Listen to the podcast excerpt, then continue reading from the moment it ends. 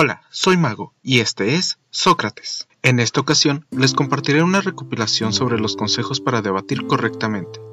Esta recopilación fue creada con la intención de que las personas mejoren al momento de debatir y discutir. De antemano cabe resaltar que alzar la voz y gritar no es argumentar. De igual manera, dejar al otro bando sin palabras no significa haber ganado el debate. Antes de entrar de lleno a los consejos, primero debemos de concordar que es un debate. Un debate es una técnica de comunicación que consiste en la confrontación de ideas u opiniones diferentes sobre un tema determinado. El objetivo de un debate es plantear, exponer y conocer diferentes posturas y argumentaciones sobre un tema, con la finalidad de que pueda llegarse a una conclusión. En este sentido, los debates deben de ser plurales. Los debates organizados cuentan con un moderador y un público que asista a las conversaciones. Los participantes se encargan de exponer sus argumentos sobre un tema previamente acordado. Ok, comenzamos con los consejos. Número 0. Controla tus nervios. Este puede ser para muchos un factor determinante y el consejo más difícil a seguir. No sentirse seguro frente a un público puede destruir incluso el mejor de los argumentos. Yo recomiendo pensar que solo se trata de algo pasajero. Si bien lo que digas y hagas puede afectar al debate, no será algo que marcará el resto de tu vida. Ánimo. Número 1. Conoce el tema. En un debate formal uno debe de tomarse el tiempo de investigar y aclarar sus ideas, sobre todo al momento de armar argumentos. Estos argumentos deben de ser coherentes y lógicos, además de destacar los elementos que te tocó cubrir, ya sean los elementos positivos o los elementos negativos. En caso de ser una discusión o algo no planeado, pide que primero te, explique el tema antes de compartir tus opiniones al respecto. Número 2. Estructura tus ideas. Tus argumentos deben de tener un inicio, desarrollo y conclusión. Es importante que al momento de exponer tus ideas y opiniones seas directo y conciso. Ve al grano con lo que quieras decir. Si quieres plantear un suceso para rematar con tu argumento, procura no tomar mucho tiempo, especialmente si cuentas con un tiempo límite para exponer tus argumentos. No uses palabras que no entiendas. Si quieres impresionar al público con tu léxico, siempre debes de procurar estar seguro del significado de las palabras que usas. En caso contrario, si te descubren, quedarás en una posición muy incómoda. Número 3. Controla tus emociones.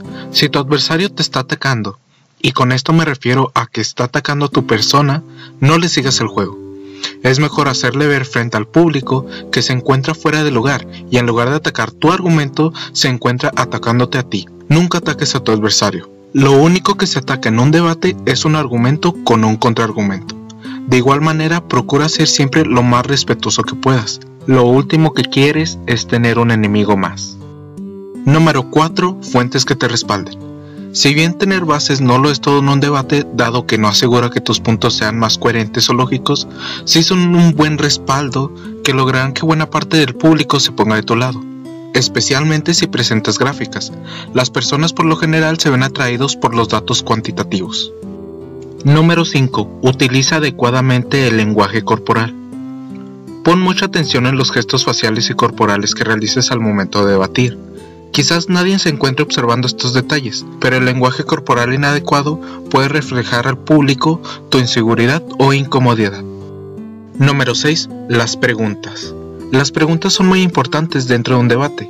Estas nos permiten conocer con mayor profundidad la lógica detrás de los argumentos de nuestro oponente.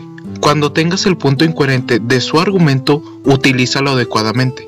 Recuerda siempre controlar tus emociones y no humillar o atacar a tu oponente.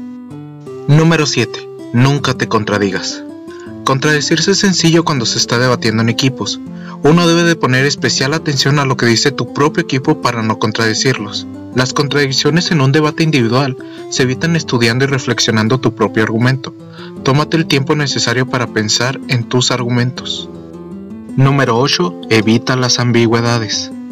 Evita exponer un caso hipotético, especialmente si este es muy exagerado Evita que la moralidad sea un argumento, que tus argumentos siempre estén basados en la lógica. Si piensas usar analogías, aclara al público que la analogía solo será explicativa y no se tratará de un hecho relacionado o fiel. Y finalmente, número 9. Sé consciente de que no siempre se puede tener la razón. Procura estar abierto a equivocarte y conocer otros puntos de vista. Si es que te tocó defender un tema con el que no te sientas cómodo, no te desanimes y haz tu mejor esfuerzo. Si pierdes el encuentro, reflexiona y aprende de tus errores. Es todo por mi parte, me despido, buena suerte.